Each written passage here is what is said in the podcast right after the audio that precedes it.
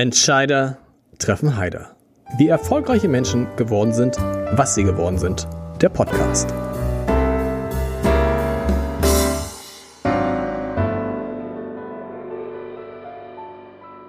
Herzlich willkommen. Mein Name ist Lars Heider und heute ist, ich mach's ganz kurz, Ingo Zamperoni zu Gast. Und zwar nicht vorrangig in seiner Funktion als Tagesthemenmoderator, sondern vor allem als einer der deutschen Journalisten, vielleicht der deutsche Journalist, der sich mit den USA und der dortigen Politik mit am besten auskennt. Er hat dort lange gelebt, er hat dort lange gearbeitet, er hat eine Amerikanerin zur Frau und entsprechend hast du auch eine amerikanische Familie. Und über die hast du einen Film gedreht, der am 2. November gezeigt wird.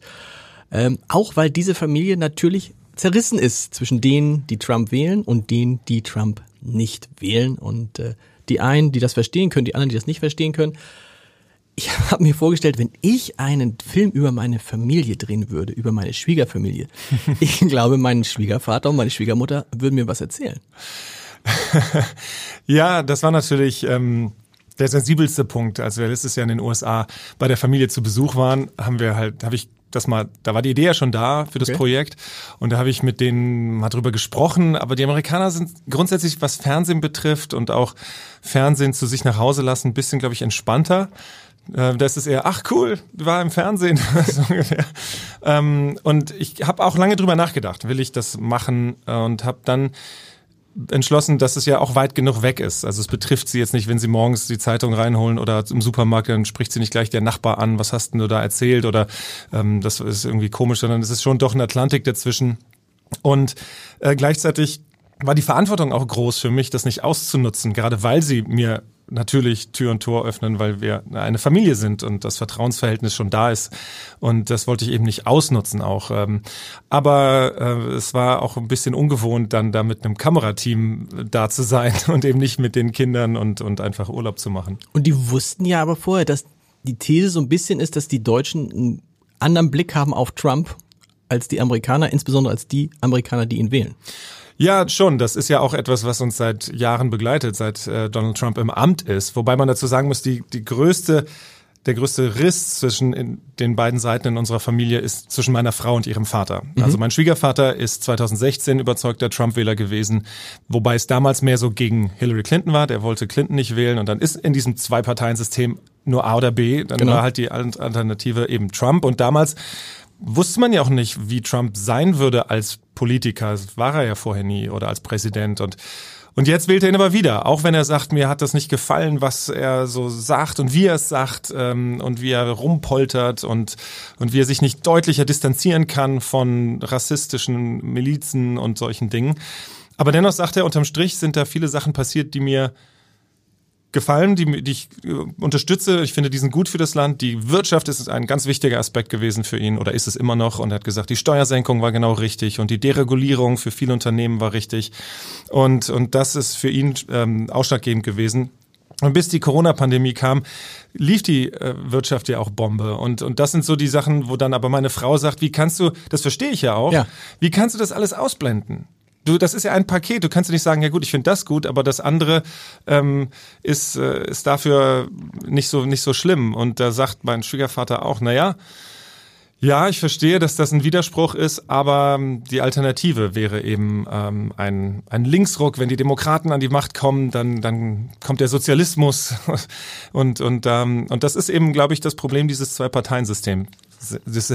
Sorry. Systems. Genau, Zwei-Parteien-Systems dass man eben ähm, nur A oder B quasi hat und dann vieles in Kauf nimmt, wenn eine Sache einem wichtig ist und dafür die andere Seite dann eben aussparen kann. Hat dein Schwiegervater vorher auch immer Republikaner gewählt? Ja. Er sagt von sich aus, dass er sozusagen ein Independent ist. Man muss sich in den USA registrieren. Genau. Man kann ja nicht einfach, man kriegt ja nicht einfach, äh, es gibt ja kein Meldewesen und man bekommt keinen Wahlzettel, keine Wahlunterlagen direkt ins Haus geschickt. Und er sagt, er sei ein Independent, aber und hätte auch schon mal in der Vergangenheit demokratisch gewählt, aber grundsätzlich haben meine Frau und er sich schon immer gestritten, seit seit sie quasi politisch denken kann, weil sie immer die Demokratin und er immer der konservativere oder der Republikaner. Und, äh, und da diese, diese Zerrissenheit, das wollten wir eben in diesem Film dann auch darstellen, weil meine Familie im Kleinen sehr gut widerspiegelt, was vielen Familien mhm. oder der Gesellschaft im ganzen Land passiert. Und viele können gar nicht mehr miteinander reden. Soweit ist es immerhin bei uns noch nicht. Genau, wie, wie ist es denn? Also die Linie geht wodurch? Der Schwiegervater wird Republikaner. Die Schwiegermutter? Äh, die Schwiegermutter, also das Mutter, die sind ja. schon lange geschieden und äh, die ist aber nicht glühende Demokratin, aber in diesem Fall, auf, die hat auf okay. jeden Fall 2016 für Clinton gestimmt und es wird, wird jetzt auf jeden Fall für Biden stimmen, was auch ein bisschen damit zu tun hat, dass ihr zweiter Mann, mein Stiefschwiegervater, mein anderer Schwiegervater, mhm. äh, Schwarzer ist, African American und und der ähm, nochmal einen ganz anderen Blick auch auf das, was in den letzten vier Jahren passiert ist, geworfen hat. Und äh, dieser Aspekt, der auch diesen Sommer durch die Unruhen und die Black Lives Matter Proteste und die ähm, Demonstrationen auch nochmal in den Fokus gerückt ist, der spiegelt sich auch in meiner Familie wieder. Weil der kommt auch in dem Film vor? Ja, genau. Oh ja, ja, und der, da, würde, da würde Trump jetzt sagen, es gibt keinen amerikanischen Präsidenten, der mehr für Afroamerikaner gemacht hat als ich. Das ja. sieht er anders. Ja, mein Schwiegervater, also der, der Vater meiner Frau wiederum sagt, ja, die ähm, Beschäftigungszahlen bei den Schwarzen waren so hoch wie noch nie, die Arbeitslosenquote bei denen war so niedrig wie noch nie. Ja. Ähm, und dann sagt mein äh, schwarzer Schwiegervater dazu, ja, ich kann auch behaupten, ich könnte ein Raumschiff fliegen, heißt nicht, dass es stimmt. Ähm, und, und sagt halt unter der O-Ton oder das Zitat, das in dem Film auch kommen wird, äh, ist, dass äh, Coach, so nennen wir ihn, weil er jahrelang in der American Football Liga NFL cool. äh, als Coach äh, Tatsächlich? hat. Mhm. Wow. Ja, bei den Washington äh, Redskins heißen sie ja jetzt nicht mehr so und bei den Green Bay Packers mhm. natürlich und äh, der war da lang unterwegs und der der sagt halt äh, diese, dieser strukturelle Rassismus, den er ja noch aus der Segregation kennengelernt hat, also der ist in den 60er Jahren in New Orleans aufgewachsen, in Louisiana, der musste sich noch im Bus hinten hinsetzen mhm. und, und äh, durfte in manche Geschäfte nicht rein, weil er eben Schwarzer ist. Der sagte, dass er dieser dass sich die Gruppen, die unter Make America Great Again, Make America White Again verstanden haben, dass die Rückenwind bekommen haben. Die haben das Gefühl, das Weiße Haus steht mehr oder weniger hinter uns, mhm. weil, mhm. weil, weil der Präsident ist, ist immer wieder schwer gefallen, sich wirklich deutlicher zu distanzieren von ähm, Ereignissen wie in Charlottesville, als, als es eben Ausschreitungen gab und einen tödlichen Zwischenfall, zwar Zwischenfall auch und dann der Präsident gesagt hat, aber es gab gute Leute auf beiden Seiten. So ist es. Ähm, Interessant ist, dass deine Frau auch ein Interview mit ihrem Vater geführt hat für, für Spiegel, Spiegel Online habe ich es gelesen und das mhm. Interview beginnt genau mit dieser Frage und ich ahnte, das bestimmt gar nicht mit einer Frage, beginnt mit einer Bemerkung deines Schwiegervaters. Jetzt, jetzt nochmal, das ist jetzt der Stiefschwiegervater. Nee, das ist der richtige, man kommt, kommt durcheinander. Der ja, schwarze, der schwarze, nee, der schwarze Schwiegervater ist der Stiefschwiegervater und genau. das ist jetzt der, das, dieser Schwiegervater ist der äh, Vater deiner Frau. So. so ist es. Und er beginnt dieses Interview sinngemäß mit den Worten, sag mal ganz ehrlich, äh, äh, Schatz zu seiner Tochter, wenn die Pandemie nicht gekommen wäre, hätte Trump das locker gewonnen. Und da habe ich kurz gezuckt und habe gedacht, hä? Wahrscheinlich wärst du gewesen, oder? Ohne Pandemie? Ich, ja, ich bin mir ziemlich sicher. Also ähm, die, ohne die Pandemie wäre Trump ziemlich sicher ins Weiße Haus wieder zurückgekehrt nach dieser Wahl, glaube ich, weil die Wirtschaft tatsächlich ein sehr, sehr entscheidender Faktor ist. Ja. Der, der ähm, Dow Jones, die Börse, ist durch die Decke gegangen. Wobei man muss dazu sagen, sie ist jetzt wieder da, wo sie kurz vor der Pandemie auch stand. Also diese ganzen ähm, untergegangenen Werte und, äh, und all das, was passiert ist, das hat er wieder aufgeholt, der Dow Jones. Aber ähm, ich glaube, der Amtsinhaber hat grundsätzlich ja auch ein Prä. Klar. Also der, der kommt mit der Air Force One eingeflogen und, und hat sowieso immer als Titelverteidiger, wenn man so will, so, so einen Heimvorteil in gewisser Weise.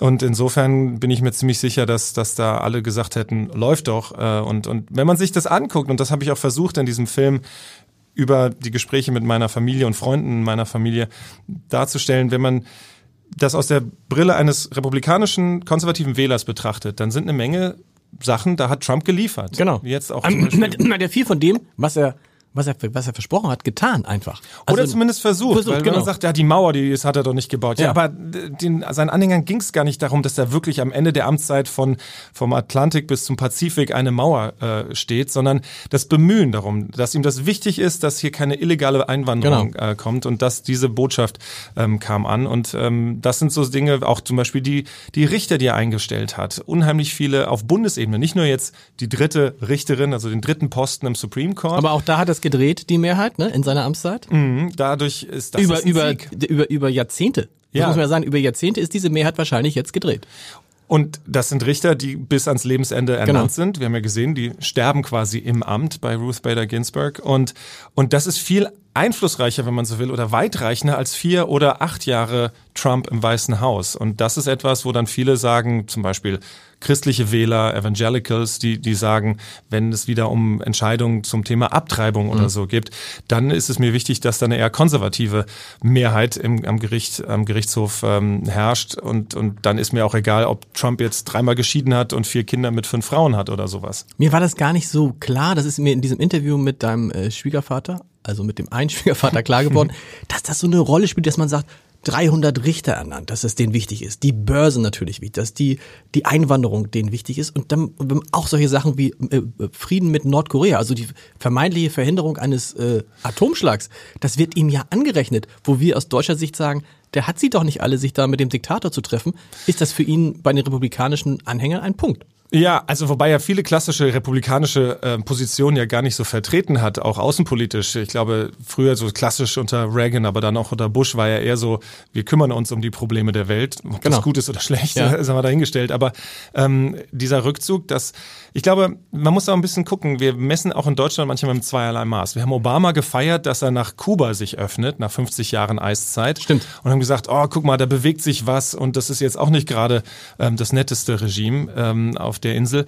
Und, und wenn er das versucht hat mit Nordkorea, das ist vielleicht skurril gewesen und schräg, aber zumindest war es eine Annäherung. Und gleichzeitig auch mit China. Ähm, äh, also das finden seine Anhänger gut, dass er zumindest gesagt hat, Leute, ihr zieht uns über den Tisch, da müssen wir jetzt was tun. Und wie er es dann umsetzt, ist dann oft äh, vielleicht auch problematisch. Ähm, aber da sind einige Punkte und Außenpolitik, muss man dazu sagen, ist für viele Amerikaner interessiert ihn nicht, ne? ja, doch schon, Ja, aber, aber- es ist jetzt nicht so das Erste, was, was äh, auf der Agenda wäre, so wie bei uns. Wir denken immer, oh, was heißt das jetzt für die Welt, wenn irgendwas passiert? Ja. Und in den USA es ist so ein großes Land, dass es eben Entscheidungen viel wichtiger sind, die vor Ort passieren. Und auch die Börse, denken wir immer, ja, das ist doch nur wichtig für so für Leute, die da investieren oder irgendwie äh, Investmentbanker sind. Aber in den USA hängen sehr, sehr viele, eigentlich die meisten Rentenpläne Genau, am der- Aktienmarkt.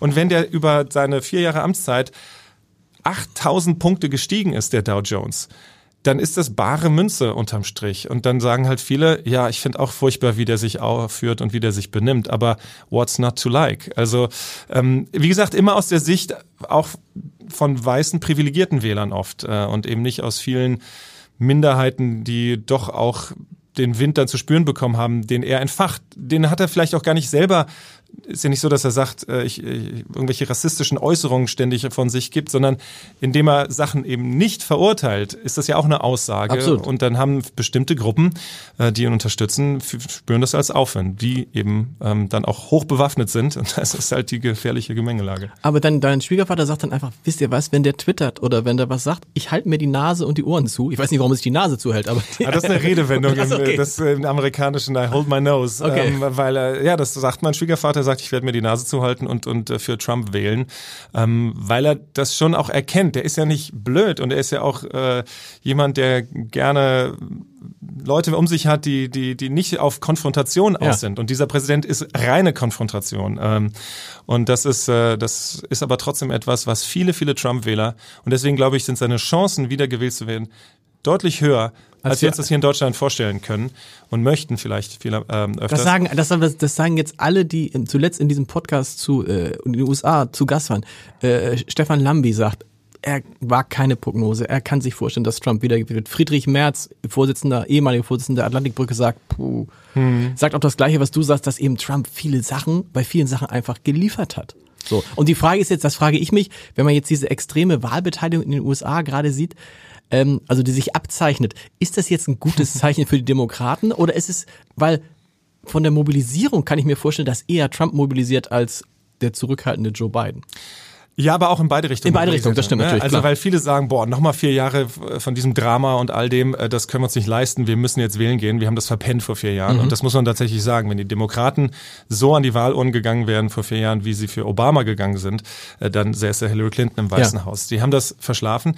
Aber ich glaube tatsächlich, dass ähm, diese Pandemie ein Unsicherheitsfaktor in der Prognose ist, den man schwer greifen kann, weil Normalerweise traditionell wählen Republikaner eher am Wahltag. Das mhm. ist so eine Tradition. Man geht hin, wie man zur Kirche geht und, und macht sein Kreuz oder drückt auf den Screen beim Computerwählen.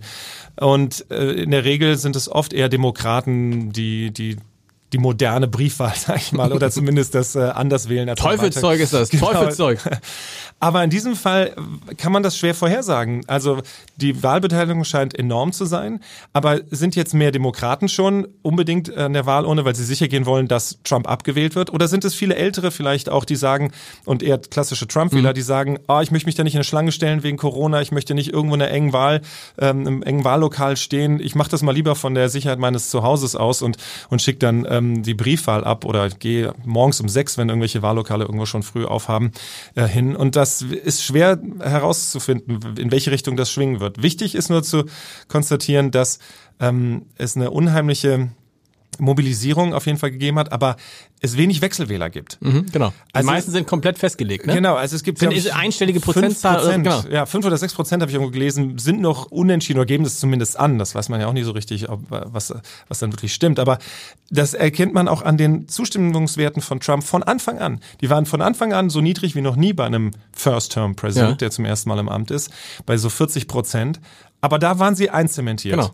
Egal was passiert ist. Das heißt, kann man übersetzen, seine Leute werden ihn wählen, völlig egal, was er jetzt macht, oder? Und, und deswegen ist die, genau, er sagt ja nicht zu Unrecht wahrscheinlich, diesen furchtbaren Spruch hat er ja vor der letzten Wahl gesagt, äh, ich könnte jemanden erschießen auf Fifth Avenue und die ja. Leute würden mich trotzdem wählen. Weil es eben nicht um Trump geht, sondern um das, wofür er steht. Und dieser, diese Veränderung, die für viele sei es durch Globalisierung, sei es durch demografischen Wandel. Das ja. Land wird immer multikultureller ähm, und, und die Weißen werden bald nicht mehr die eine bestimmende Ethnie sein. All diese Veränderungen ist vielen dann zu viel oder, oder es geht in die falsche Richtung und deswegen sagen sie, das ist hier aber der, der, selbst wenn es ein Rüpel ist, aber es ist der Rüpel, der hinter mir steht, hinter mir steht und nicht irgend hinter jemand anderem. Ich wurde immer rumgeschubst und jetzt, jetzt habe jetzt hab ich quasi den starken Mann hinter mir. Und letztlich wird diese Wahl entschieden durch Wählermobilisierung. Mhm. Es kommt darauf an, welche Seite es schafft, mehr Leute an die Wahlurnen zu bekommen. Und quasi, es ist ein, es ist ein Mathematikspiel im Prinzip. Jeder hat einen Sockel, von dem er aus startet. Also die Republikaner haben gewisse Staaten, mhm. die werden auf jeden Fall republikanisch gewählt werden und die Demokraten genauso. Und dann kommt man ja aus diesem Staat jeweils die Wahlmänner stimmen genau. oder Frauen. Und dann kommt es darauf an, wie viele man dazu gewinnt, um auf diese 270 Stimmen zu kommen. Und wenn Trump wieder in den entscheidenden Swing States, Staaten, die mal so, mal so wählen, wie North Carolina, wo mein Schwiegervater, der Vater meiner Frau lebt, okay. oder Wisconsin, wo mein anderer Schwiegervater ja. ähm, mit ähm, der Mutter meiner Frau lebt. Wenn die eben entsprechend wählen, und es war sehr knapp beim letzten Mal, wenn das wieder so knapp wird, dann könnte es durchaus sein, dass Trump wieder gewählt wird. Auch wenn die Umfragen ein anderes Bild zeichnen oder auch wenn wieder, wie beim letzten Mal, insgesamt beim Popular Vote, also bei der Stimmen, die insgesamt gegeben wurden, vielleicht beiden vorne liegt. Die Umfragen, das habe ich in Amerika sowieso nie verstanden, die Umfragen werden ja genauso gemacht wie bei uns. Aber das Wahlsystem gibt halt nicht, es ist kein Verhältniswahlrecht, sondern, ne, also, wie heißt es ja, ein, wie ein, ein, ein Land, eine Stimme, fertig aus. Und die restlichen Stimmen fallen dann halt weg. Ja, dieses Winner-Takes-All-System genau. funktioniert eben so, dass ein Staat, äh, genau, wenn eine Seite eine Stimme mehr hat, dann bekommt genau. dieser, dieser Kandidat alle Wahlmänner Stimmen und dann wird das am Schluss zusammengezählt. Und das führt dazu, dass man, wenn ein Staat blau wählt und ein, man ist also demokratisch und mhm. man ist ein Roter, ein, ein, Republikaner, dann, dann, ich sage immer, wenn ich Republikaner in Kalifornien wäre, dann würde ich am Wahltag golfen gehen. Es wird eh genau. alle Stimmen für Kalifornien werden äh, für die Demokraten hin, ausfallen. Aber das ist ein System, das so entstanden ist, eben weil man, es gibt Gründe dafür, weil man früher, als das, äh, als das Land gegründet wurde, gucken wollte, dass nicht die großen Staaten die kleinen ständig unterbuttern und dass sie auch ein gewisses Gewicht bekommen. Ja. Also es aber ist ja schon äh, verhältnismäßig. Kalifornien hat wesentlich mehr. Ja, aber bei uns, bei uns wäre das so theoretisch, als ob das Saarland genauso viel Stimmen hätte wie Nordrhein-Westfalen. Ja, es sind ja nicht ganz genauso viele. Es ist dann ja, okay, Kleinvieh dann, macht Mist. Also okay. wenn viele kleinere Staaten, äh, die ja. North Dakota, South Dakota, ähm, Nebraska, Iowa, diese vielen Staaten auch im mittleren Westen oder im, im Heartland, äh, wenn die eben in der Masse in eine gewisse Richtung wählen, dann hat das genauso viel Gewicht, wie wenn New York und Kalifornien Stimmt. eben in eine andere Richtung wählen. Wer ist eigentlich, eine ketzerische Frage, so schlimm, wenn Trump nochmal vier Jahre Präsident wäre? Also, wenn ich meine Frau frage, dann sagt sie, dieses Land wird nach weiteren vier Jahren nicht mehr das gleiche sein. Und ich glaube, es sind viele Schäden schon entstanden, die schwer wieder zu kitten sind, auch viele Risse im transatlantischen Verhältnis in der NATO oder auch die Frage, wie verlässlich die USA als Partner sind. Mhm. Ähm, gleichwohl ist Trump nicht Amerika. Wir haben solche engen Beziehungen auf vielen Ebenen, auf äh, wirtschaftlicher Ebene, auf kultureller Ebene, auf akademischer Ebene, so viele Studierende oder Professoren im, im Austausch, dass da, ähm, glaube ich, das nicht zerrüttet werden kann. Es ist immer so, dass ein Second-Term-Präsident, also jemand, der die zweite Amtszeit hat und dann nicht wiedergewählt werden kann danach, so ein bisschen ähm, ja, nicht eine Narrenfreiheit hat, aber zumindest nicht mehr daran gebunden ist zu gucken, was ist denn beliebt, was ich mache. Wobei das war bei Trump nie ein nee, Thema. Also das könnte, bei ihm könnte es, ich habe mir überlegt, ob es bei ihm, wenn der dann nicht mehr diesen Druck hat, nochmal bestätigt zu werden, vielleicht wird der dann, der wird ja nicht vernünftig werden, aber man sieht das ja jetzt schon nach dieser Corona-Erkrankung und beim letzten Duell, der war ja fast schon so ein bisschen ähm, nonchalant, irgendwie ein bisschen höflicher, bisschen so. könnte ja auch sein. Haben wir beim ersten Mal auch gedacht. Wahrscheinlich kommt es nicht. Ich glaube, Trump ist da sehr, also als Marke äh, ist ja. er wirklich, also aus Marketing-Gesichtspunkten sehr überzeugend, weil er sehr true to the messages, wie die Amerikaner sagen. Also da, da ist nicht irgendwie ähm, mal ein anderer Aspekt drin, sondern er verkauft das, was er ist und so ist er dann auch. Ja.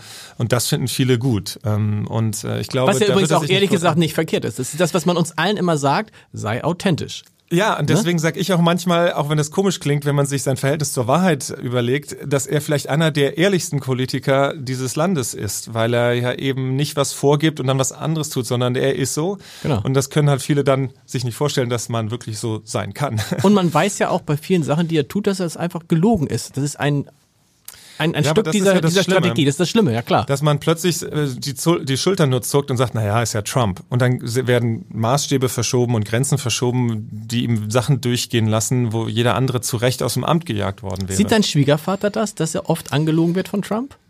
Ja, aber das ist immer das Schwierige bei, bei, bei dem Wahrheitspunkt. Da habe ich auch eine gute Freundin meiner Schwiegermutter, die sagte, ach, die lügen doch alle. Oder ähm, okay. Politiker versuchen doch sowieso immer alles so zu spinnen. Das ist so ein bisschen, also wie man es dreht, es gibt für alles immer eine, eine Entschuldigung. Ähm, und, und das macht es schwer, da eine Verantwortung festzunageln ähm, bei, bei, bei einem Präsidenten. Ähm, ja, also wie gesagt, er findet es auch nicht äh, richtig, mein Trump-wählender Schwiegervater, wie er auftritt und was er sagt. Und, und ähm, auch die Corona-Pandemie, sagt er, hätte er wohl alles in allem vielleicht ein bisschen besser handhaben können. Aber, aber, dann kommt trotzdem so, aber er war es ja, der die Flüge aus China gestoppt hat. So, so ne? So. Ganz genau, genau. genau. Aber, aber was wusste doch eh auch keiner, was genau. das genau ist, ja. Und, und, und das wurde ihm dann als Rassismus vorgeworfen, weil er die Flüge nach China gekappt hat. Und im Nachhinein war das vielleicht richtig. Also das Problem beim Umgang mit Trump ist, dass da bei manchem oder bei gar nicht so wenigen, sag ich mal, durchaus was dran ist und es vielleicht auch richtig ist und vielleicht wir in Deutschland zu schnell immer gleich sagen, ah, bäh, ist genau. Trump, das müssen wir verurteilen aus Prinzip. Ähnlich schnell, wie wir begeistert waren über Obama und ja. uns dann gewundert haben, äh, so, ne? Genau, vielleicht haben wir da auch ein bisschen ungesundes Verhältnis, dass wir den, die eine Seite so hochjubeln und es toll finden und es war vielleicht auch over the top ja. und, und umgekehrt äh, eben sagen, das ist alles, das also das ist alles furchtbar. Und ähm, das Problem ist aber eben bei Trump, dass er selber dafür auch Stoff gibt und Nahrung gibt für diesen, diese Betrachtungsweise durch sein Auftreten und die Art und Weise, wie er das macht. Ähm, und das, das ist das Schwierige, da ein bisschen die Grautöne oder das differenzierter zu betrachten. Das ist sehr, Trump macht es einem ja sehr leicht, schnell in Schwarz und Weiß ja. das Ganze zu betrachten. Ähm, und äh, das Land und auch seine Wählerinnen und Wähler sind aber oft nicht so schwarz-weiß. Und das war auch ein bisschen die Idee hinter diesem Film, zu zeigen, dass Trump-Wähler und nicht die Hälfte der Amerikaner irgendwie äh, babymeuchelnde, äh, asoziale normale äh, Menschen, äh, genau Kreaturen sind, genau. sondern Nachbarn und und Menschen wie du und ich. wenn wenn ihr dann zusammenkommt mit der Familie, wie schnell ist dann in solchen Zeiten wie, kommt, wie schnell kommt das Thema auf Trump und auf Politik? Also wenn meine Frau und ihr Vater zusammen sind, die sind, glaube ich, kaum äh, durch die Tür, wenn der zu Besuch ist. Und dann hast du schon gehört, was Trump heute Morgen gesagt hat. Oder hast ach Quatsch, das hat er da. Und dann geht es und dann sage ich, äh, wollen wir nicht erstmal äh, Jacke ausziehen? und, und das war auch bei den Dreharbeiten für diesen Film ganz interessant. Also wir wollten, ne, man muss ja beim Fernsehen leider dann immer erst ein bisschen kurz aufbauen. War deine Frau mit? Kommt die? Mhm. Ja, okay. Mhm. Ja, die wird auch in dem Film vorkommen. Wir haben gemeinsam die erste Debatte verfolgt. Okay. Und da hat auch mein Schwiegervater ständig gebrüllt, halt doch die Klappe, Trump, lass dich nochmal ausreden. Also der fand das auch nicht gut. Ähm, aber ja, unterm Strich gibt es halt die Argumente. Und darum geht's mir auch bei diesem Film zu zeigen, man muss nicht Verständnis für Trump-Wähler haben, aber man muss verstehen, von welcher Seite aus sie es betrachten. Genau. Sonst verstehen wir dieses Land nicht und was da gerade passiert ist und welche Argumente sie haben. Und womit womit kann man das in Deutschland vergleichen? Ich habe auch tatsächlich, ich hatte irgendwann einen, einen, einen guten Freund, der war so Trump-minded und fing dann an, dass wir vom Abendblatt eine Kampagne gegen Trump machen würden. Und ich sagte, ganz ehrlich, selbst wenn es so wäre, who cares? Ich meine, das wird jetzt nicht Trump kennt das Hamburg, er kennt wahrscheinlich Hamburg nicht mal, ja. Also, aber der weiter, du doch, und du willst den weghaben und du wirst sehen, das wird der beste Präsident.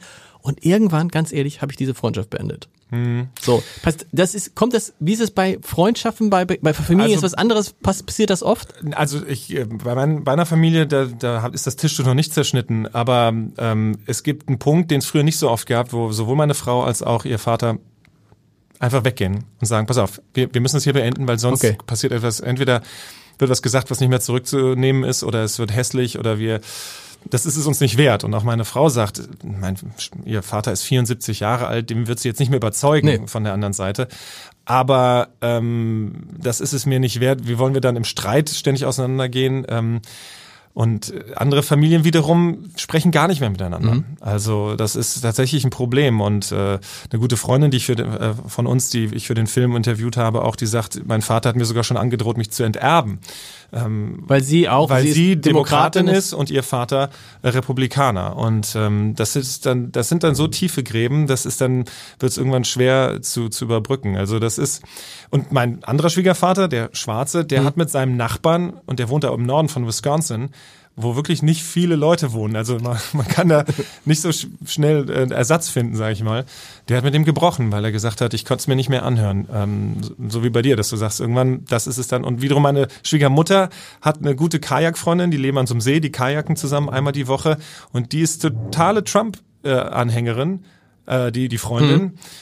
Und dann sage ich aber auch, wie, wie, wie geht es, dass ihr da euch trotzdem gut versteht und dann sagen wir, wir reden nicht über Politik, weil wir ja. wissen, das würde unsere Freundschaft zerstören und das ist es uns nicht wert. Aber das ist da eigentlich auch so ein bisschen, was ist toll, dass dass die so politisiert sind. Also das ist ja besser, als wenn du hier bei uns irgendwie, spielt ja Politik oftmals gar keine Rolle in Gesprächen mit Freunden, Familien und so. Ich kann mich gar nicht dran erinnern, zuletzt ja, naja gut, ich sag mal, Thanksgiving ist ja das große Familienfest in den USA. Da, da wird dann oft versucht, auch nicht über Politik zu reden und lieber über Football. Deswegen gibt's auch so viele Spiele rund um Thanksgiving. Ähm, ich glaube, was man konstatieren kann, ist, dass diese Präsidentschaft die USA politisiert hat, ja. äh, auf beiden Seiten. Ähm, unheimlich viele Nichtwähler haben Trump gewählt, die dazugekommen sind, die sagen, jetzt beteiligen wir uns. Ähm, ob man die Gründe gut oder schlecht findet, sei dahingestellt. Aber grundsätzlich ist ja mehr Beteiligung gut für eine Demokratie. Mhm. Und auch auf der anderen Seite haben viele Menschen entdeckt, oh, äh, und ich glaube, das war in Großbritannien nach dem Brexit auch so ähnlich, dass viele gedacht haben, ah, Demokratie ist nicht etwas, was einfach gegeben ist. Eine liberale Demokratie ist nicht etwas, was die beste Staatsform ist und deswegen wird die nie verändert werden, sondern man muss da für die Staatsform, in der man leben möchte, kämpfen. Man muss sich engagieren. Und ich habe unheimlich viele bekannte Nachbarn in Washington DC, die plötzlich auf Demos gegangen sind, auf denen sie vorher nie waren, weil sie gesehen haben, okay, wir müssen doch irgendwas tun. Und das, so eine Bürgerbeteiligung an Politik, jetzt mal ganz wertneutral, ist grundsätzlich natürlich was Gutes. Und das hat, äh, wenn man so will, das ist eine, ein Effekt dieser Präsidentschaft. Was würde denn jetzt passieren, wenn Trump nicht gewinnen würde? Was würde das für deine Familie bedeuten? Ist dann alles wieder gut? Ähm, nee. Nein. Und für all die anderen Familien und Freunde, weil dann fühlen sich ja, es gibt ja so oder so gibt's, eigentlich kann da keiner gewinnen im Moment gerade, ne? Ja, und das ist, glaube ich, auch etwas, was wir versuchen in dem Film zu zeigen. Die, Trump, sage ich immer, ist ein Symptom, der natürlich mittlerweile über vier Jahre auch selber mhm. beigetragen hat, dass diese Spaltung vorantreibt. Aber ich sage mal, nur weil die USA so zerrissen und gespalten waren, konnte jemand wie Trump Präsident genau. werden. Der hat es am besten ausgenutzt. Der hat in diese Kerbe geschlagen. Und ich glaube, die Gräben gab es vor ihm und sie sind nicht wegen Trump entstanden. Sie sind vielleicht nur ein bisschen vertieft worden und sie werden aber nach, egal wer gewinnt, danach weiter existieren. Wenn Biden gewinnt, werden die Trump-Anhänger sagen, die Wahl war doch geschoben, so wie Trump das jetzt auch quasi geschürt hat, diesen Zweifel in den letzten Wochen. Und, ähm, und umgekehrt, wenn Trump wieder gewinnt, werden wahrscheinlich viele ähm, Biden-Anhänger oder Demokraten sagen, ach, das hat er irgendwie durch, durch das Unterdrücken von Wählerstimmen in bestimmten Wahlkreisen oder so, haben die Republikaner das wieder geschafft. Und äh, es wird Entweder müsste es ein glasklarer, haushoher Sieg für die eine oder andere Seite sein, um da eine gewisse Ruhe drin zu haben. Aber Meine Befürchtung ist ein bisschen, dass es, wenn es sehr knapp wird und dann vielleicht noch Stimmen, die noch Briefwahlstimmen, die Tage später noch gelten und ausgezählt werden und dann vielleicht sich was verschiebt. Ja, ich kann mir auch nicht vorstellen, wie das dann einfach überbügelt wird. Und, und das ist ja auch ganz anders als bei uns hier, dass irgendwann ein Meinungsforschungsinstitut sagt, der und der hat gewonnen. Sondern in Amerika, du verbesserst mich, läuft es erstmal so, dass die großen Sender versuchen als erster zu, äh, zu sagen, der und der hat gewonnen. Wenn die das nicht schaffen, dann sagt es einer der beiden im Zweifel. Und da muss man nicht, beiden ist lustig, einer der beiden. so, ich habe dann so ein bisschen so, äh, äh, als, als Laie denke ich so, Mensch, der beiden, das ist so ein vornehmer, äh, älterer Herr, höflich, dass der dann irgendwann sagt, aus Höflichkeit, ich glaube, der Präsident hat die Wahl gewonnen. Kann alles passieren. Durchaus. Wenn es, wenn es unsicher ist, genau. genau. Äh, das ist in der Tat so. Das ist ja so wie Al Gore, der 2000, als es auch genau. quasi um ein paar Stimmen in Florida nur ging und am Schluss dann der Supreme Court einfach entschieden hat. Bush Junior hat die Wahl gewonnen, dass dann Al Gore dem Land einen Gefallen getan hat, indem er dann gesagt hat, okay, ich akzeptiere das. Mhm. Er hat vielleicht die Faust in der Tasche geballt und, und viele Demokraten haben gefühlt, das war eine, gedacht, das war eine geschobene Wahl in dem Punkt, aber ähm, damit war dann Ruhe zumindest. Ähm, und ich glaube, diese Größe, nenne ich es mal, wird Joe Biden haben, dass er dann nicht sagt, äh, wir müssen das, er hat das in der Debatte auch angekündigt. Ja. Wenn ich verliere, dann wird das akzeptiert. Punkt. Das ist ganz normal. Also, dass wir überhaupt darüber reden, reden ist, ist natürlich auch wieder ein, ein unfassbarer Vorgang, dass Trump das nicht absolut äh, festhalten will vorab und sagt, ja, wenn ich verloren habe, habe ich verloren, sondern er sagt, ich kann ja nur verlieren, wenn es eine geschobene Wahl ja. war. Also kann ich nicht sagen, ob ich es akzeptiere. Und das, also das ist schon, eine, also da droht eine Verfassungskrise, die das Land in eine noch tiefere Krise äh, stürzen könnte. Aber ich bin jetzt auch kein Pessimist oder Schwarzmaler.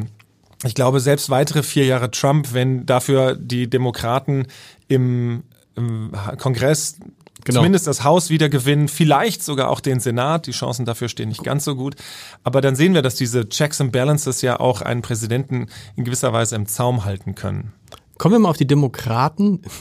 Was sagen denn die demokratischen Anhänger in deiner Familie zu dem Kandidaten Joe Biden? Aus deutscher Sicht guckst du drauf und denkst, das ist nicht euer Ernst. Ein irrer 74-Jähriger, ist Biden jetzt schon 78? Ich weiß es gar nicht. Er wird, glaube ich, 78 so. werden, wenn er Präsident würde. Aber du siehst da zwei, ehrlich gesagt, einen komplett Verrückten, der immer noch Unterhaltungswert hat, und einen, wo man als draußen steht, der sagt, der tut einem fast ein bisschen leid. Dann denkt man so, wie willst du denn jetzt vier Jahre der Präsident der Vereinigten Staaten von Amerika sein? Dieser Knochenjob. Ne? Ja, ja, ja, genau. Also ja, das ist auch in der, ich glaube, das hat man auch bei dem ersten Aufeinandertreffen oder bei den beiden Debates jetzt irgendwie auch gesehen, wobei Trump, äh, ich meine, Biden eine wirklich gute Figur gemacht genau, hat und auch überraschend, sehr, genau. ähm, wach und agil und so. Und dennoch hat man so den Eindruck, als man das gesehen hat, das soll also die Wahl sein für dieses Land zwischen diesen beiden genau. Werten. Ähm, kann, kann da nicht mehr Aufbruch entstehen oder, oder mehr hm, ich sag mal, Vision auch, weil Biden in erster Linie auf der Plattform ähm, agiert, ich gleiche den Fehler, wenn man so will, aus oh. demokratischer Sicht Trump aus. Genau. Und das ist für viele demokratische Wählerinnen und Wähler zu wenig. Ja. Die sagen, wir müssen viel progressiver denken. Wir müssen das, was Bernie Sanders, obwohl der ja auch nicht der Jüngste ist, aber zumindest von den Ideen äh, proklamiert hat, äh, Unis, die um, kostenlos sind für Menschen, ähm, Krankenversicherungen für wirklich alle und solche Geschichten, was aus deutscher Sicht relativer Standard ja. ist vielleicht, ja, gar nicht so revolutionär. Das ist in den USA, wird das von der rechten Seite als Sozialismus verschrien. Und einer der Gründe, glaube ich, warum viele für Trump wählen werden, die so denken, ist, weil sie denken, Joe Biden wird sowieso nur ein halbes Jahr oder zwei Jahre im Amt bleiben, mhm. dann, dann schmeißt er hin oder, oder, oder stirbt im ja. schlimmsten Falle.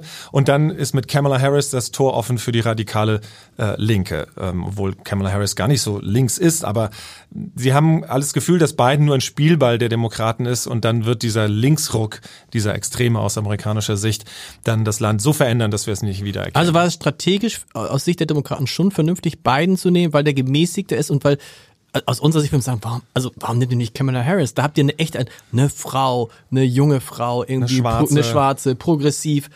Boah, da hast du eine Auswahl. Aber das wäre unklug gewesen. Ja, es war ja ein Abstimmungs, sie stand jetzt zur Wahl bei genau. den Demokraten und am Schluss haben sich aber die äh, Mehrheit, hat sich die Mehrheit für Biden entschieden. Also das war so ein Aussiebverfahren wo man dann sagen kann, na gut, dann müsst ihr das aber auch dann unterstützen. Ihr wisst ja schon, wenn ihr nicht Biden äh, wählt, dann, dann wird es Trump. Und ähm, das ist, glaube ich, äh, auch schwer nachzuvollziehen aus, aus deutscher Sicht, dass ähm, ja, dass auch vor vier Jahren dann die Leute gesagt haben, dann will ich aber auch, auch Clinton nicht oder auch Biden mhm. nicht, ähm, auch wenn ich Trump furchtbar finde, aber die finde ich auch nicht gut. Ähm, und das ist äh, auch für meine Frau schwer nachzuvollziehen, dass man sagt, ja, okay, die progressive Linke bei den Demokraten, ich sehe ja ein, dass ihr mehr wollt, mhm. aber was ist denn die Alternative, wenn ihr jetzt nicht wählen geht für Biden? Auch wenn ihr den blöd findet, weil er ein Mittemann ist und, und noch nicht so progressiv denkt wie ihr dann ist es eben Trump. Aber da, da ist die Partei genauso gespalten wie eben die Republikaner auf der anderen Seite zwischen den Tea Party-Anhängern und dem, den Trump-Anhängern und den gemäßigteren äh, Republikanern, die davon einfach überrollt wurden. Also es zerrt beide Parteien eben in die Extreme aus, den Sicht, aus der Sicht der Parteien. Das ist aber tatsächlich, wenn wir dann noch an die Pandemie denken, so, man kann optimistisch sein, aber tatsächlich kommt auf dieses Land schwere Zeiten zu. So oder so. Also weil die Pandemie ist ja, Entschuldigung, die Pandemie ist dann ja auch nicht weg. Ganz im Gegenteil. Und auch, äh, was, was will Joe Biden jetzt anders machen? Also als letztendlich als härtere Maßnahmen, als Lockdowns. Ja, und ich glaube, das kommt echt darauf auch an, wer der äh, Herr des Hauses, des Hohen Hauses ist, also wer die beiden Kammern bestimmt. Das mhm. ist ja eben anders als bei uns in Deutschland, ist es ja so, dass die Legislative nicht die Exekutive bestimmt, sondern die Exekutive wird unabhängig gewählt, mhm. sodass es eben darauf ankommt, wie eben im Kongress und im Weißen Haus die Parteien verteilt sind. Und, ähm, und da wird auch, wenn da die Republikaner im Senat blockieren, dann wird auch ein Joe Biden nicht allzu viel ausrichten können. Was ich interessant fand in dem Gespräch deiner Frau mit ihrem Vater, dass den nicht mal interessiert hat, dass der Trump gar keine Steuern gezahlt hat. Ja. Da denkst du irgendwie, das ist so ein Punkt, wo, wenn man sagt, okay, das mit den Börsen versteht man ja. Die Börsen gehen hoch, damit sind unsere Renten sicher, äh, unser Wohlstand ist sicher. Und dann hast du aber einen Präsident, der gefühlt mehrfacher, ja, hundertfacher Millionär mindestens ist, vielleicht Milliardär, man weiß es nicht. Mhm. Und dann zahlt er 750 Dollar Steuern. Und spätestens da denke ich, würde mal, wenn ich so in mich in so ein republikanisches äh, Herz und Hirn rein, da muss man sagen, stopp. Da mhm. stimmt doch was nicht. Aber interessiert ihn auch nicht. Oder interessiert es ihn und er gibt es nicht zu. Ja, vielleicht gibt es nicht zu, aber er sagt halt auch, ich war Makler, ich kenne mich im, Immobilien, im mhm. Immobiliengeschäft aus und vermutlich war er nicht besonders liquide und, und hat das meiste seines Geldes oder seine Millionen oder so in Immobilien fest einbetoniert und darauf muss er kein Ein keine Einkommensteuer zahlen. Ähm, aber es ist wieder ein gutes Beispiel dafür, dass Trump-Anhänger sich das dann so zurechtbiegen, dass sie entweder sagen, ach, das stimmt doch gar nicht, mhm. das hat doch die New York Times äh, berichtet und der glaube ich sowieso nicht. Oder sie sagen. Ist es bei deinem Schwiegervater auch so, dass der sagt, als kluger Mensch sagt, Leute, ja. es war die New York Times, dann kann es nicht stimmen. Er hat nicht grundsätzlich, zweifelt er nicht und grundsätzlich an der New York Times, aber er sagt schon, naja, ich glaube nicht, dass das wirklich stimmt. Das war ja nicht das, der offizielle Steuerbescheid, sondern das war ja irgendwie ähm, von Journalisten raus mhm. recherchiert. Und er sagt halt, ja, Moment mal, aber wenn es illegal war, ja, dann verurteilt ihn, dann verhaftet ihn. Aber ja. wenn die Steuer Gesetze das ermöglichen, dass man durch äh, runterrechnen und Schulden gegenrechnen und, und was auch immer das so runterbricht, das macht doch jeder. Jeder versucht doch seine Steuern zu minimieren. Und wenn er, habt ihr ihn dann gefragt, und wenn das Joe Biden gemacht hätte, hätte er genauso? Nee, das haben wir nicht gefragt, aber das ist eine gute Frage. Ja, stimmt, wahrscheinlich. Aber das ist so das Problem bei diesem ganzen Schwarz-Weiß-Denken. Ja. Wenn das der eine macht und, äh, dann, dann ist es quasi das Schlimmste und er muss impeached werden. Und wenn es der andere macht, dann ist es, ja, na ja, also, und, und umgekehrt. Also das ist ein bisschen schwierig, da einen, einen Common Ground zu finden. Also eine, eine Ebene, auf der beide sagen, okay, da einigen wir uns, egal wer das macht, macht, das ist nicht richtig. Du warst ja, du musst, ich krieg's an. Wann bist du zurück nach Deutschland gekommen? 2000? Ich bin direkt nach der Wahl. 2016, also zur, ne? Zur, zur Inauguration, genau. zur Amtseinführung von Trump bin ich wieder zurückgekommen. Das heißt, du hast die Phase miterlebt, äh, wie die Medien in den USA auf Trump reagiert haben. Und mhm. wenn man sich jetzt alle Bücher anguckt, das von Brinkbäumer und Lambi zum Beispiel, auch viele andere Bücher, die Medien haben ja schon einen großen, nächsten großen, großen Anteil daran gehabt, dass Trump das geworden ist, was er geworden ist. Einfach so ein bisschen wie vielleicht in Deutschland mit der AfD, weil das natürlich interessant war, weil dieser Typ für Quoten, was in Amerika viel wichtiger ist als bei uns für Quoten stand, weil das jede, jede seiner Sachen, da guckt man ja auch selber hin. Also, wenn der aus dem Krankenhaus rauskommt, das ist eine Show, äh, die kannst du dir besser gar nicht ausdenken. Ja, auf jeden Fall. Also unterhaltsam in gewisser Weise ist es fast immer, weil man nie weiß, was wird da heute genau. passieren. Und ich glaube, auch in Deutschland sehen wir ja, wenn auf dem Spiegel oder auf dem Stern oder auf den Zeitungen oder auch bei unseren Beiträgen, wenn, wenn da Trump draufsteht, hat das einen Effekt. Da guckt man dann hin und, und auf, ist fasziniert in gewisser Weise, genau. ob das jetzt gut ist oder schlecht. Und ähm, ich glaube, die Medien Also da fragt man sich, was ist Henne und was ist Ei. Wenn die Leute es nicht äh, faszinieren würde, würden wahrscheinlich Medien nicht so drüber berichten. Umgekehrt, je mehr man drüber berichtet, desto präsenter ist jemand und dann ist das so eine sich selbst befeuernde ähm, Symbiose.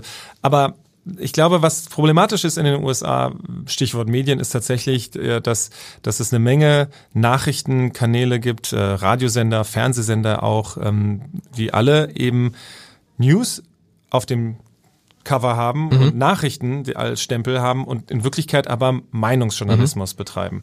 Und ich habe grundsätzlich auch gar nichts dagegen. Jede Zeitung hat eine Meinungsseite. Das Abendblatt hat auch, auch, eine Meinungsseite, wo man, man muss es eben nur, wir haben auch bei den Tagesthemen jeden Tag einen Kommentar, den wir seit neuestem auch eben Meinung nennen, ja. um das klar zu deklarieren. Das ist der Punkt. Man muss es eben kennzeichnen als solches und nicht sagen, Moment mal, die anderen sind alle Fake News. Wir sind aber das einzig wahre. Wir, wir zeigen, wir öffnen euch mal die Augen und zeigen mhm. euch, wie der Hase wirklich läuft. Und das befeuert in gewisser Weise auch Denkweisen und auch bei meinem Schwiegervater habe ich eine Menge Sachen, die er so sagt, dann abends auch bei den Moderatoren von Fox News beispielsweise genauso wiedergehört. Und äh, aber auf der anderen Seite genauso, auf der auf der linken Seite, so, mhm. wenn man so will, MSNBC oder CNN.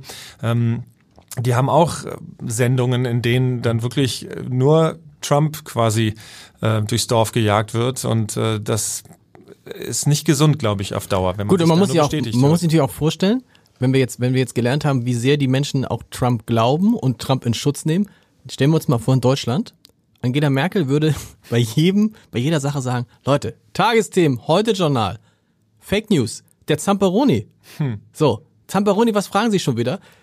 Das wird, das setzt sich ja fest. Das, das hat ja, das hat ja eine Wirkung. Ich meine, ähm, ich habe das auch in vielen, in vielen Gesprächen mit Freunden. Sage ich immer, Leute, am Ende ist es der Präsident für, für die Leute. Und wenn der Präsident sagt, die Pandemie ist nicht gefährlich, dann glaubst du es erstmal. Wenn die Merkel sagt, wir müssen hier in Deutschland einen Lockdown light machen, dann ja. sagst du, ja, oh Gott, wird schon was, das ist ja was anderes als so. Und also Klar. insofern, wenn die jetzt, nehmen wir mal an, das würde immer, die würden jetzt immer auf uns Medien einhauen, die deutschen Politiker, dann würden wir auch vielleicht ganz schön alt aussehen. Absolut. Ich glaube, das ist auch ein Problem. Dass, äh, darum geht's ja, die Deutungshoheit seiner Präsidentschaft. Mhm. Darum geht es. Und deswegen versucht er, die, die Berichterstattung darüber zu die, Legitimation zu entziehen. Genau. Und, ähm, und am liebsten eben direkt über Twitter. Deswegen nutzt er diesen Kanal ja auch so. Und, äh, und das passt ihm natürlich nicht, wenn da jemand unabhängig drauf guckt und, und ihn auch dann kritisiert. Und ähm, das führt nur dazu, dass dann jemand wie mein Schwiegervater sagt, ey, der wird ja kritisiert, wenn er aufs Klo geht, dass er das falsche Klopapier benutzt mhm. hat. Ähm, und das ist so ein bisschen das Problem dabei, ähm, dass, dass die Medien natürlich immer so ein eine Rolle haben. Wir, wir versuchen zum Beispiel ja auch nicht etwas zu erfinden, sondern wir, wir, wir versuchen das abzubilden, was wir sehen und was ist. Und das ist eben der Punkt, ähm, dass äh, wenn der Präsident sagt, das stimmt nicht und wieder gebetsmühlenartig wiederholt, ähm, dann können, dann entscheiden sich Leute dafür, nicht Wem glaube ich jetzt? Wenn das genau. der glaube ich jetzt irgendwie, keine Ahnung, glaube ich Angela Merkel oder glaube ich Ingo Zamperoni? Und das ist das Problem in ja? einer Gesellschaft. Geht es nicht darum, ob jemand jetzt glaubt, dass der Mond in Wirklichkeit grün ist und nicht gelb oder weiß oder grau, sondern ähm, in einer Gesellschaft, in der keiner gar nichts mehr glaubt, die wird Stimmt. fremdbestimmbar von einer politischen Macht oder wie auch immer. Und das ist die große Gefahr. Und dann noch die Art und Weise, wie Leute, das stelle ich mal fest, wie Leute so Nachrichten wahrnehmen, dann so äh, Fitzel. Mir ist es neulich aufgefallen, ähm, da gab es eine Meldung, ähm, dass es einen Toten gegeben hat bei, dem, bei der Impfkampagne zwischen ähm, von, von BioNTech und äh, AstraZeneca. Ich weiß also eine, bei einer dieser Impfkampagnen hat es einen Toten mhm. gegeben. Ja, ja genau. So. Und da liest du natürlich vieles, ah, hast gesehen, die Impfkampagne ist gescheitert, hat einen Toten gegeben. Wenn du aber weiterliest, ne? ja, es hat einen Toten gegeben unter den 45.000 Teilnehmern, aber der hat gar nicht den Impfstoff gekriegt. ja, also, ja. so. Und das meine ich so, ja. und das ist natürlich, wenn du dann so eine oberflächliche Wahrnehmung, die ich finde, die man immer mehr feststellt, auch, äh, auch in Deutschland von, von Nachrichten, dass man sich nur mit Schlagworten beschäftigt, nur mit Überschriften, nur mit was, was man mal auf Facebook oder Twitter gesehen hat, ne, siehe äh, Trump, dann wird deine Wahrnehmung plötzlich eine ganz andere. Absolut. Und das ist das Gefährliche an Social Media auch durch diese Verkürzung, Verknappung. Ja. 140 oder wie viel Zeichen es mittlerweile auch sind. Und dann ähm, ist da wenig Raum für Differenzierung oder bleibt dabei. Aber was sollen wir Journalisten denn anderes machen, als trotzdem weiter zu recherchieren und weiter? Und wir können ja nicht mit genauso reißerischen Schlagzeilen dagegenhalten, nur um da zu versuchen, irgendwie die Aufmerksamkeit zu. Obwohl, zu obwohl ich, ich habe den Eindruck, jetzt nicht bei den Tagesthemen, aber es gibt ja auch andere deutsche Fernsehformate, dass es schon in der Fragestellung aggressiver geworden ist. Also so nach dem Motto, so jetzt lasst uns hier und immer, also täuscht Ja. das? Ja, ich kann jetzt nur für, für uns sprechen. Ich glaube, was man natürlich immer versuchen muss, ist, Leute nicht davonkommen zu lassen. Ähm, aber gleichzeitig sind die Leute, die wir einladen in unserer Sendung, ja auch Gast bei uns. Und, und wir müssen natürlich auch schauen, dass wir die zu Wort kommen lassen. Dann, aber das ist auch so ein Punkt. Dann heißt es, wie kann man dann jemandem eine Plattform bieten und, und so. Und dann sage ich, ja gut, aber das sind nun mal die Entscheider. Äh, und wir müssen eben ähm, uns damit auseinandersetzen und, und das quasi dann auch einordnen. Aber das ist ein ganz großes Thema, welche Rolle eben die Medien spielen. Ich glaube, dass wir in Deutschland, einer der Gründe, ich werde oft gefragt, wäre Trump denn auch bei uns möglich? Also politisch ist es schon mal anders, weil ich, ich sagte, die Exekutive bei uns ja aus der Legislativen Genau. gespeist wird und, und die Parteien das im Zaum halten in gewisser Weise. Aber äh, ich glaube, wir haben ja auch eine differenziertere Medienlandschaft, ähm, die einfach das ein bisschen faktenbasierter abbildet und nicht so sehr meinungsbasiert. Bisschen ist gut, aber wir sind doch sehr, oder? Wir sind, wir sind doch sehr, ich meine, wir sind, orientieren uns doch sehr an den Fakten. Ah, ja, also Oder? wir haben keine Agenda, sage ich immer. Genau. Also wir, wir gehen nicht morgens an und sagen, oh, wie können wir heute wieder was gegen XYZ schießen? Wie können wir jemanden wieder äh, Gerade, ich meine, gerade, gerade eure Distanz zum politischen Betrieb ist ja relativ groß. Also es ist ja nicht so, dass, die, dass ihr euch jetzt jeden Abend, dass du dich jetzt jeden Abend mit den entscheidenden Leuten triffst. Du siehst die in der Regel wahrscheinlich, wenn du ein Gespräch vorher aufzeichnet und das ist es. Genau, vielleicht ist das auch ein Standortvorteil, hier in Hamburg zu Genau. sitzen und nicht in Berlin und sich dann ständig zu treffen. Aber ich glaube auch, ähm, ich sage ja, wir, wir- haben ja keine andere Alternative als öffentlich-rechtliche gerade, als zu versuchen, möglichst unvoreingenommen äh, ranzugehen und einfach das darzustellen und abzubilden, was ist und nicht einfach zu sagen, so, heute wollen wir es aber mal so drehen oder so. Das, das widerspricht vollkommen unserer, unserem Selbstverständnis, aber auch unserem Auftrag. Haben sich die deutschen Journalisten es in diesen vier Jahren Trump zu einem Teil, zumindest in der Anphase Phase zu leicht gemacht, weil man das Gefühl hatte, da war so eine tiefe Enttäuschung. Ne? So nach dem Motto, das kann doch nicht sein. Wir haben das nicht für möglich gehalten, das passt nicht in unser Weltbild. Was auch damit zusammenhängt, dass man die Lage in den USA nicht kannte. Die USA, US-Korrespondenten, die haben das immer anders gesehen, aber hier war so eine tiefe Enttäuschung und die wirkt bis heute nach. Ich glaube am Anfang durchaus. Also Mhm. da, da haben viele einfach auch ein bisschen übers Ziel hinausgeschossen und, und, und das ist ja auch, wie gesagt, ein leichtes für ähm, einen Journalisten an Donald Trump Kritikhaftes zu finden ähm, und er bietet so viele Angriffsflächen. Genau. Ähm, dass es dann aber doch eben auch eine gewissen Differenzierung auch da bedarf, das ist äh, auf jeden Fall ein ganz, ganz wichtiger Punkt. Wir hatten großer amerikanischer Fernsehjournalist mal, also er hat es nicht mir gesagt, aber er hat es mal gesagt, ähm, es gibt im Leben viel schwarz und viel weiß, aber noch viel, viel mehr dazwischen, was grau ist. Mhm. Und unser Job als Journalisten ist es, das Grau zu erklären. Und nicht, was Genau. schwarz oder weiß ist.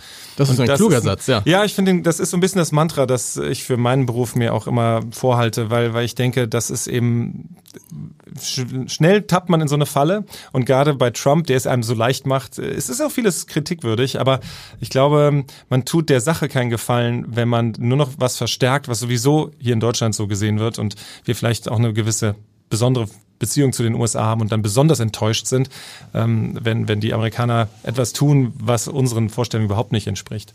Du fliegst rüber. Ja, Ab wann bist du in den USA? am 31. Oktober, an Halloween, äh, fliege ich rüber, rüber? weil wir die Tagesthemen zum Teil auslagern und von dort berichten. Ist es jetzt einfach, muss man als, nicht als Deutscher in Quarantäne oder ist es wegen Geschäftsreisen geht? Ja. Mhm. Geschäftsreisen geht. Und wenn du zurückkommst, musst du auch nicht, es ist eine, Doch, ist doch, doch, doch, doch, Hier, hier in der NDR übernimmt dann auch, ich glaube, es gilt dann auch bundesweit äh, die Regelung, dass ich dann erst aufs Gelände wieder darf, wenn ich nach fünf Tagen einen zweiten negativen Corona-Test ha habe. Okay. Ja. Das, das dann schon. Mhm. Warum ist es, warum ist es wichtig, dann da zu sein, äh, als, als Tagesthemen? Ich glaube, zum einen. In Washington, ihr seid in Washington. Genau, ja, wir sind in Washington. Zum einen, um Präsenz äh, zu zeigen, um auch der ähm, Stimmung auch gerecht zu werden, die man so aufsaugt. Das habe ich jetzt auch wieder bei den Drehreisen oder bei dieser Drehreise miterlebt. Das ist doch irgendwie was anderes, wenn man dann abends im Hotel guckt, wie die amerikanischen Kollegen darüber berichten und, und welche Punkte aufgegriffen werden oder wie, selbst wenn man, was ich, im Taxifahrer von der, vom Flughafen, das klassische Beispiel, zwei, drei Worte wechselt, wie sieht der das so? Ähm, das ist oft einfach ein, Gut, Washington ist natürlich auch so ein bisschen so eine Blase, aber trotzdem ist es einfach ein, ein authentischerer Blick darauf und ähm, das, das spiegelt sich dann in der Berichterstattung hoffentlich auch wieder. Habt ihr euch als Tagesthemen bemüht vorher und du nix schon Interviews zu kriegen mit den beiden Kandidaten? Ach so, ja. Äh, so. Ich, ich, ich, ich habe bemüht, äh, reinzukommen. Das war lange Zeit nicht ganz klar, weil das so, Land okay. ja auch zu war und okay. man konnte als amerikanischer Journalist nicht nach Deutschland oder überhaupt Amerikaner, ja. Touristen können nicht nach Deutschland und umgekehrt. Aber äh, jetzt ist es möglich.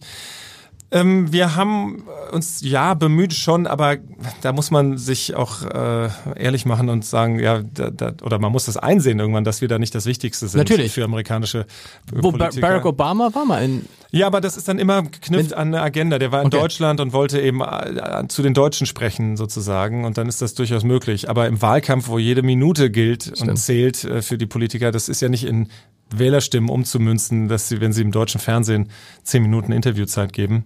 Äh, insofern muss man sich da ein bisschen hinten anstellen. Das ist dann auch oft für Korrespondenten, die vielleicht im Hauptstadtstudio in Berlin waren, für große Tageszeitungen ja. oder für große Sender und gewohnt sind, ein Anruf beim Ministerium und dann hat man gleich eine Antwort. Äh, das ist natürlich da nicht so und, und, und dann fragt man sich, ähm, okay, wann, wann wäre es denn möglich? Und ja. Ist es eigentlich bei euch? Muss man sportlich sehen. Ist es eigentlich bei euch immer noch so, egal wen ihr anruft, also nehmen wir die Bundeskanzlerin aus, jeden Minister, Tagesthemen, der macht das irgendwie möglich?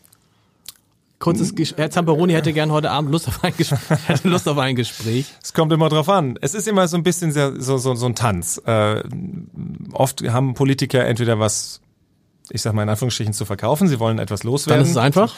Dann ist es einfach. Ähm, oft äh, möchten sie eben nicht zu einem Vorgang ähm, sprechen und dann ist es schwierig. Und ähm, aber da, da, ja, das ist mal so, mal so. Das ist manchmal bin ich überrascht, dass jemand doch zugesagt hat. Mhm. Also im Sinne von, ich find's gut, aber hätte hätt ich nicht erwartet.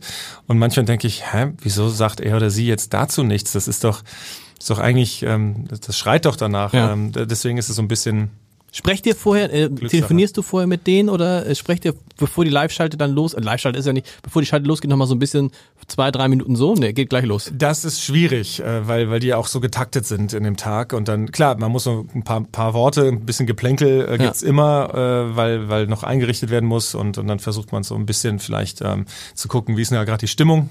genau. wie, wie sind die so drauf? Äh, ist der gut drauf oder nicht? Es gibt dieses berühmte Beispiel von Uli Wickert, der mit Wolfgang Schäuble ähm, warten musste, bis die Kameras ausgerichtet waren und ausgeleuchtet und es wurde immer länger und dann fing sie an über Rotwein und äh, und was man abends noch macht, wenn man nach Hause kommt zu, zu sprechen. Und dann muss man aufpassen, dass es dann nicht zu ähm, kumpelig wird, äh, weil man dann noch über harte politische Inhalte sprechen Obwohl muss. in der Regel können, ist meine Erfahrung, können Politiker dann doch sofort, die schalten sofort um, oder? Ja, ich glaube auch, dass Politiker in gewisser Weise immer geschulter geworden sind ja. über die letzten Jahre und genau wissen, okay, ähm, ich habe jetzt hier so und so viele Minuten wahrscheinlich nur und da versuche ich jetzt, das, diese ähm, Botschaft rüberzubringen. Und das ist auch in Ordnung in gewisser Weise. Was eben nicht in Ordnung ist, ist, wenn man versucht, die ähm, zu kidnappen irgendwie die, mhm. die Zeit. Und, und da ist es unser Job eben zu gucken, dass, dass jemand äh, nicht äh, entweder eingeordnet wird oder zumindest, dass man ähm, zumindest deutlich macht, wer jetzt der Gastgeber ist und wer der Gast. Konnte man was aus den Interviews, die die amerikanischen Kollegen mit Trump gemacht haben, kann man da irgendwas lernen?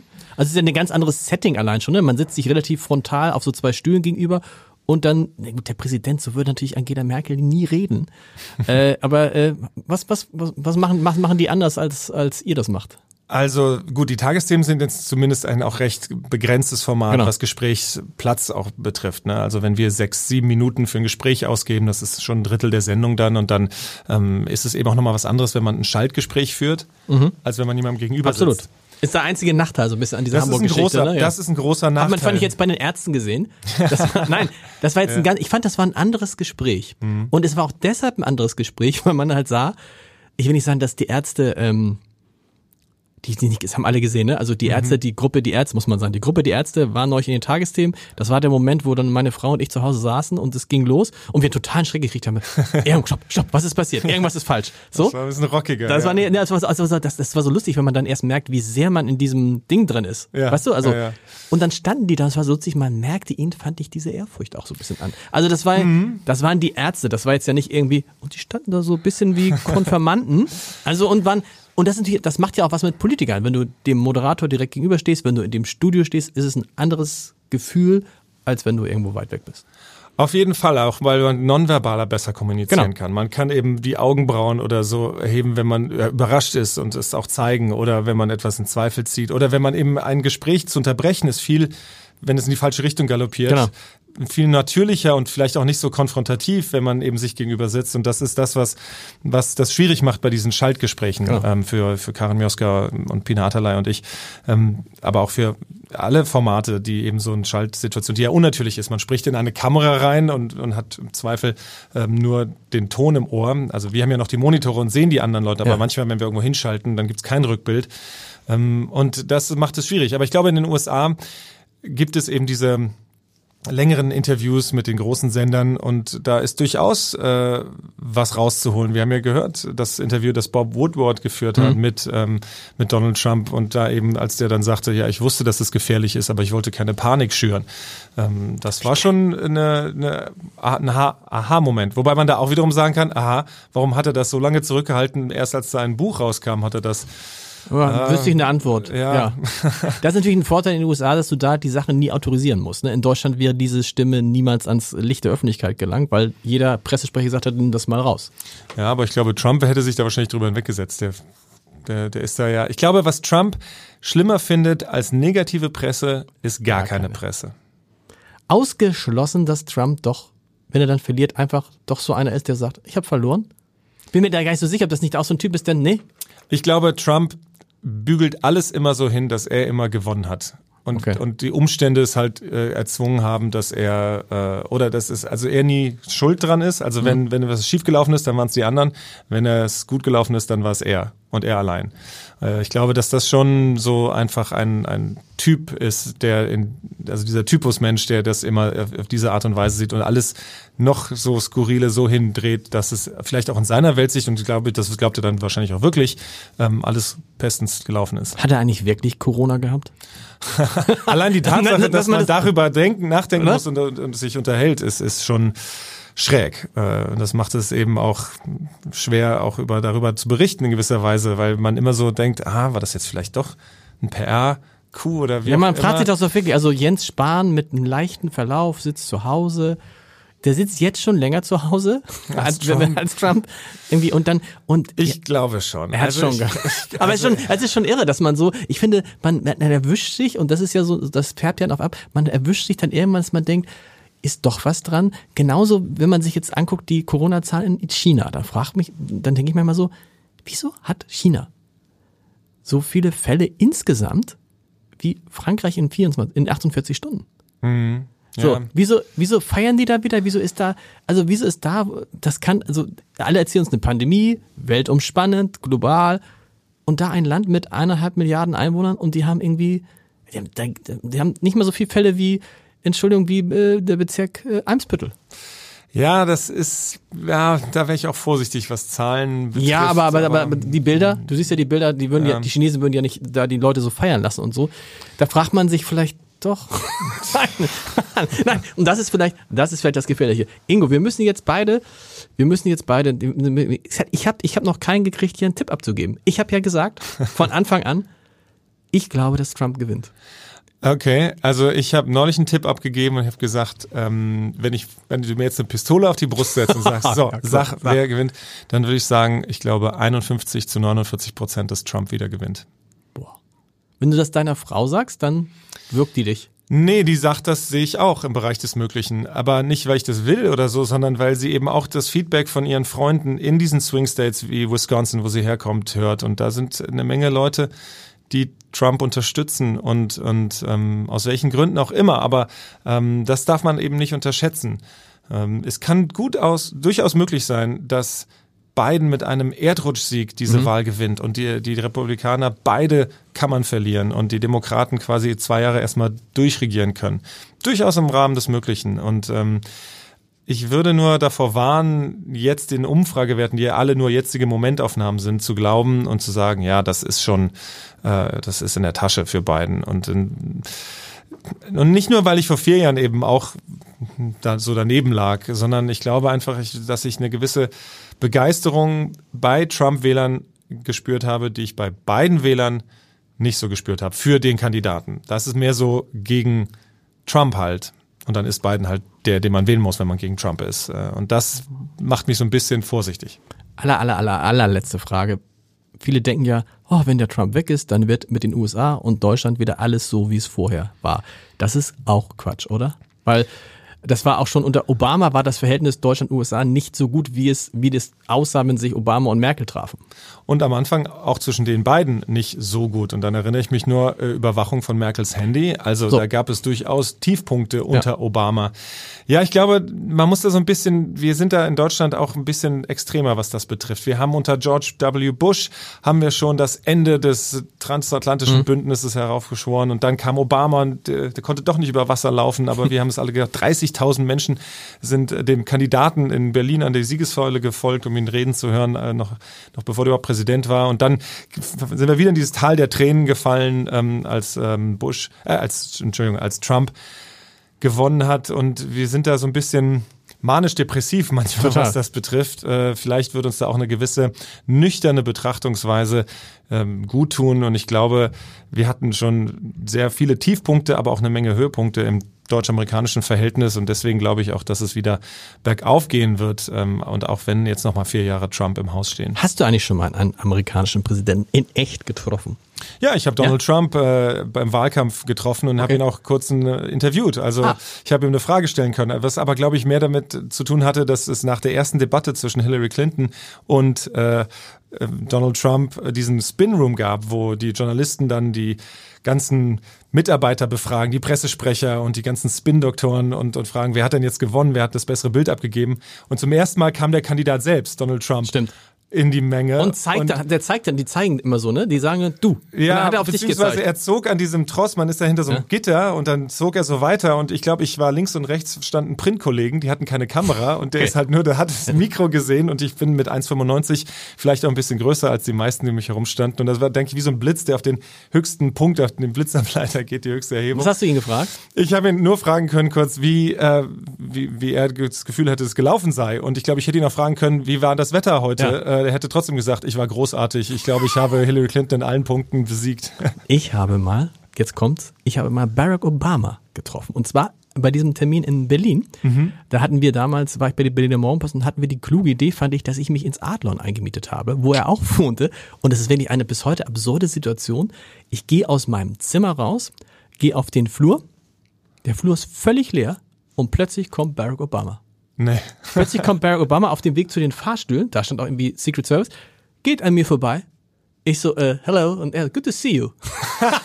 gibt's, gibt's ein Video von, geht weiter, geht in den Fahrstuhl, wo ich gedacht habe, hä? Ja. Also irgendwie, äh, das war mein. Bist du, das, so, so real. Das, das war mein Mund. Vielen Dank. Äh, ja, wir, wir, also wir, wir, was haben wir gesagt? Wir sind beide, wir glauben beide, dass Trump gewinnt. Habe ich das jetzt richtig rausgehört? Ja. Mhm. Mhm. Ja, also ich halte es zwar auch möglich, dass er verliert, aber ich, wenn ich mich festlegen würde, glaube ich. Pistole auf ja, der Brust. Ja. Vielen Dank. Sehr gerne. Vielen Dank für die Zeit.